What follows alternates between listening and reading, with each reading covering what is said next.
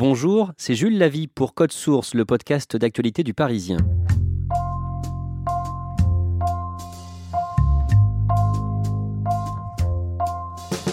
La détresse dans les hôpitaux, quelques 80... Le personnel des urgences qui durcit son mouvement à la veille d'une nouvelle journée de manifestation prévue pour demain. Aux urgences, la salle d'attente porte bien son nom. On y attend souvent très longtemps. On aperçoit des hommes, des femmes en blouse verte ou bleue, le pas pressé et on patiente.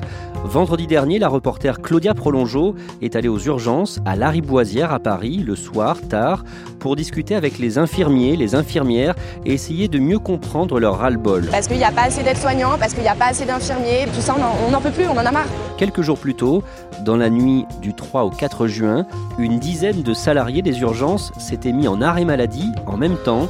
Claudia leur a demandé comment on en est arrivé là.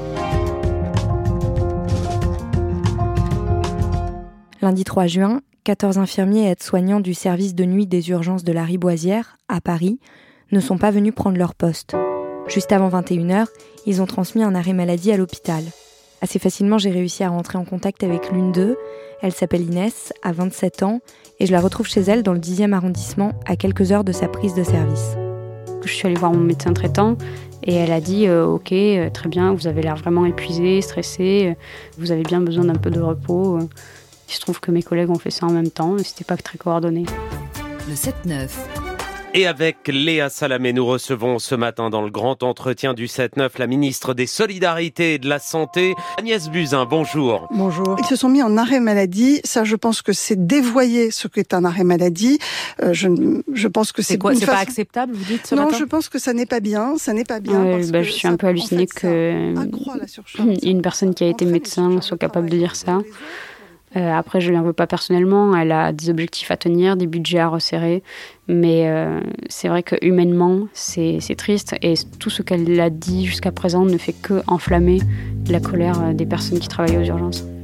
On est à bout, et on n'a même pas le temps d'uriner, on n'a pas le temps de manger, on n'a pas le temps de boire, on court sans arrêt dans tous les sens. Je viens travailler avec la boule au ventre. Euh, dès qu'il y a le moindre cri, le moindre geste brusque, j'ai des mouvements de recul, euh, j'ai le cœur qui bat. J'ai voulu comprendre pourquoi ces soignants n'en pouvaient plus. Pourquoi le seul moyen d'alerter sur leurs conditions de travail était d'abandonner pour de bon leurs patients. Vendredi à 23h, je me rends à l'hôpital Lariboisière, à côté de la gare du Nord, dans le 10e arrondissement de Paris. Près de l'entrée des ambulances, je croise d'autres infirmiers, grévistes du lundi eux aussi. Ils fument une cigarette juste après avoir donné quelques verres d'eau à Jean-Marie, un SDF qui a l'habitude de venir les voir. Ça. Ça se fait pas, ça. L'une d'eux accepte de me parler, mais préfère utiliser un prénom d'emprunt. Marie a 42 ans, travaille ici depuis 4 ans et demi. Elle a les cheveux bruns et les traits tirés. Elle semble très fatiguée. Nous, ce qu'on veut, c'est des réponses euh, concrètes en termes de matériel, en termes de revalorisation aussi de salariale.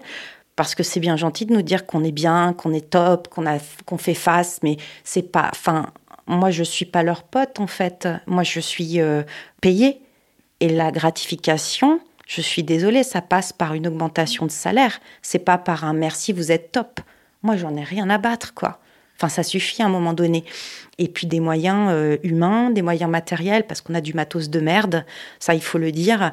Quand vous devez aller chercher euh, un appareil à glycémie, euh, que vous en avez un pour trois secteurs, euh, que vous devez courir à droite à gauche, quand l'appareil, euh, l'électrocardiogramme euh, euh, tombe en rade euh, et que vous avez pas, enfin que vous devez pareil aller, aller pêcher euh, celui du secteur qui a qui est à l'autre bout de l'hôpital. euh, Enfin, c'est juste pas possible. Les pieds à perf, mais ça peut paraître des détails, mais c'est pas des détails. C'est-à-dire que tout ça cumulé, ça fait que moi je suis au bout du rouleau. Un soir, avec une application, Marie est même allée jusqu'à calculer la distance qu'elle a parcourue dans la nuit. Il y a un soir, j'ai fait presque 20 bornes. 20 bornes dans mon service, quoi. Ça paraît insensé. Et je rentre chez moi, je suis lessivée. Donc ça a un impact sur ma vie personnelle. Je sais pas si c'est dû au travail de nuit, mais je ne peux plus avoir d'enfant. Voilà. Il y a deux ans, je pouvais encore en avoir. Aujourd'hui, je ne peux plus en avoir. J'ai plus d'ovocytes, en fait. Et donc, je suis en train de faire le deuil de ça.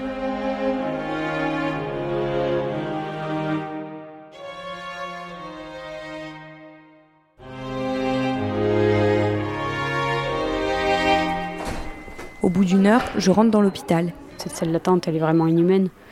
La Riboisière est le plus gros service d'urgence de Paris, mais la salle d'attente est petite. Elle est aussi toute grise et bondée.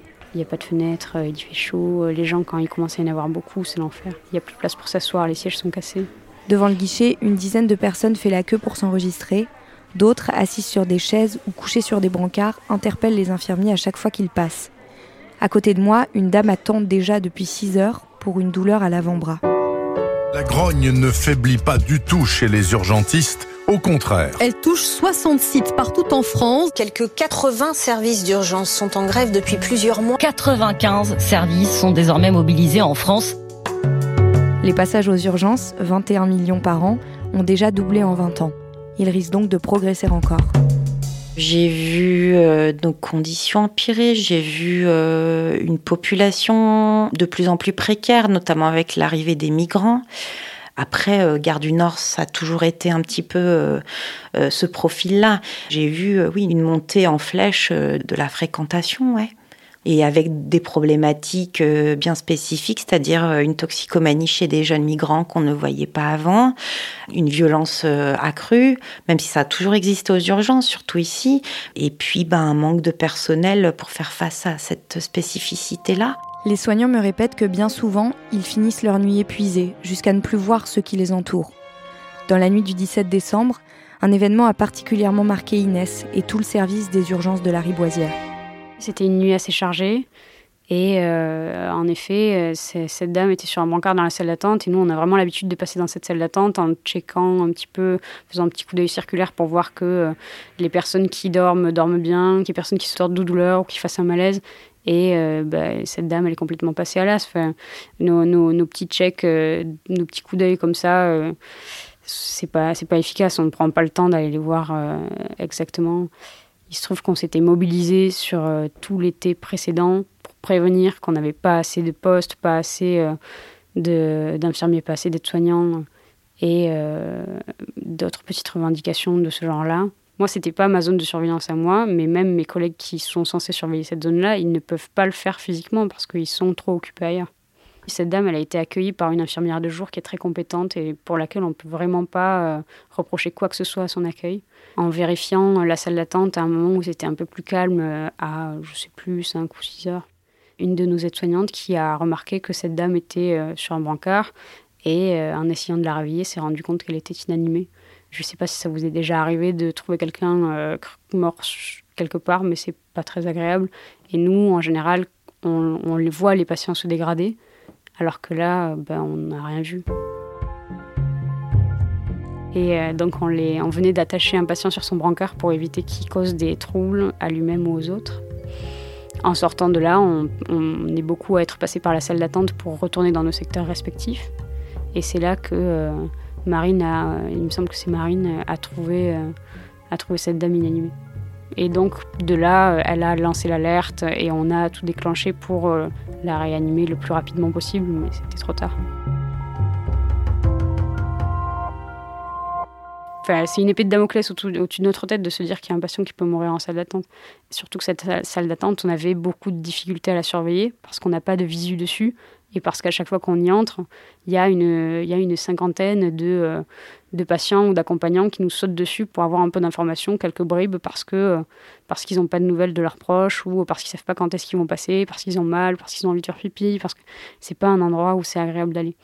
Depuis le décès de cette dame, et c'est triste à dire qu'il ait fallu qu'elle décède pour qu'il y ait ça, un poste de surveillance de cette zone-là a été créé c'est vraiment triste pour une équipe d'arriver à ce constat-là qu'on n'arrive même plus à effectuer nos missions. Enfin, on est là pour soigner, pas pour regarder les gens crever. Malgré cet épisode dramatique, les urgences continuent d'être en flux tendu.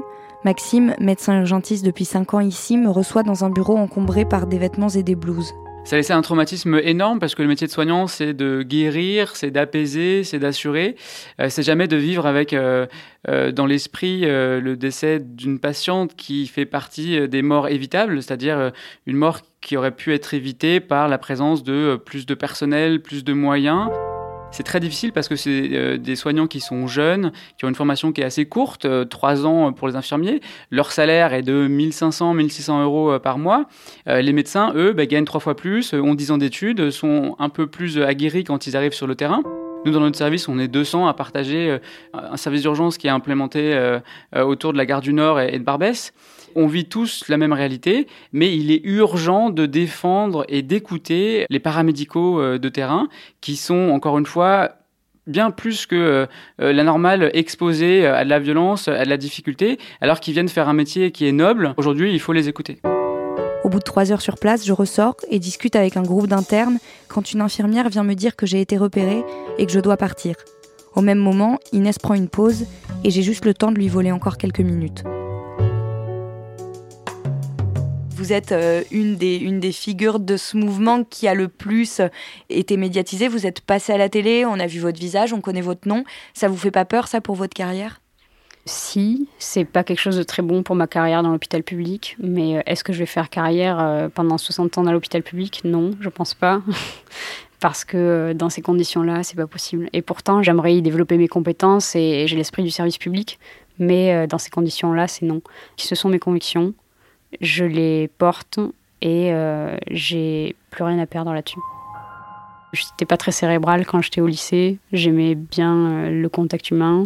C'est des études qui étaient euh, à mi-chemin entre le technique et le relationnel. Et il se trouve que pendant les études, ça m'a tellement plu que je me suis vraiment donnée à fond. Et j'ai atterri aux urgences et, j'adore ça.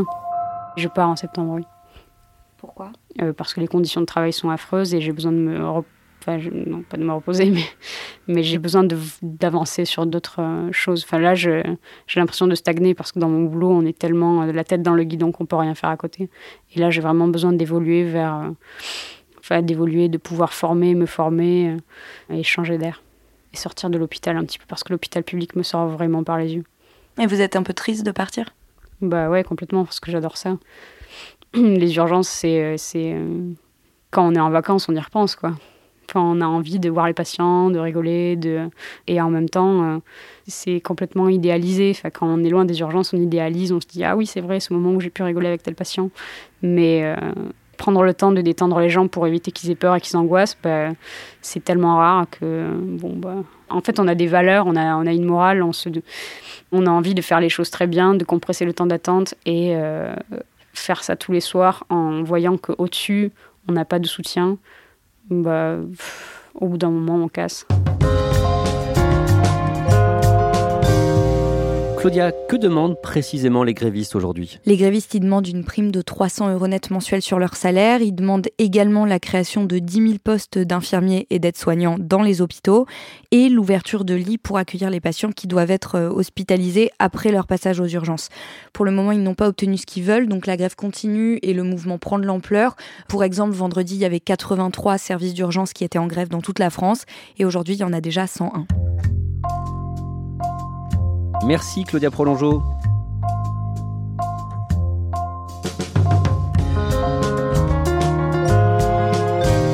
Code Source est le podcast d'actualité du Parisien, production Jeanne Boézek, réalisation et mixage Thomas Selin et Alexandre Ferreira. Si vous aimez Code Source, n'oubliez pas de vous abonner sur votre application de podcast préférée. Nous sommes disponibles partout, YouTube, Spotify ou encore Deezer. Vous pouvez nous écrire source at leparisien.fr.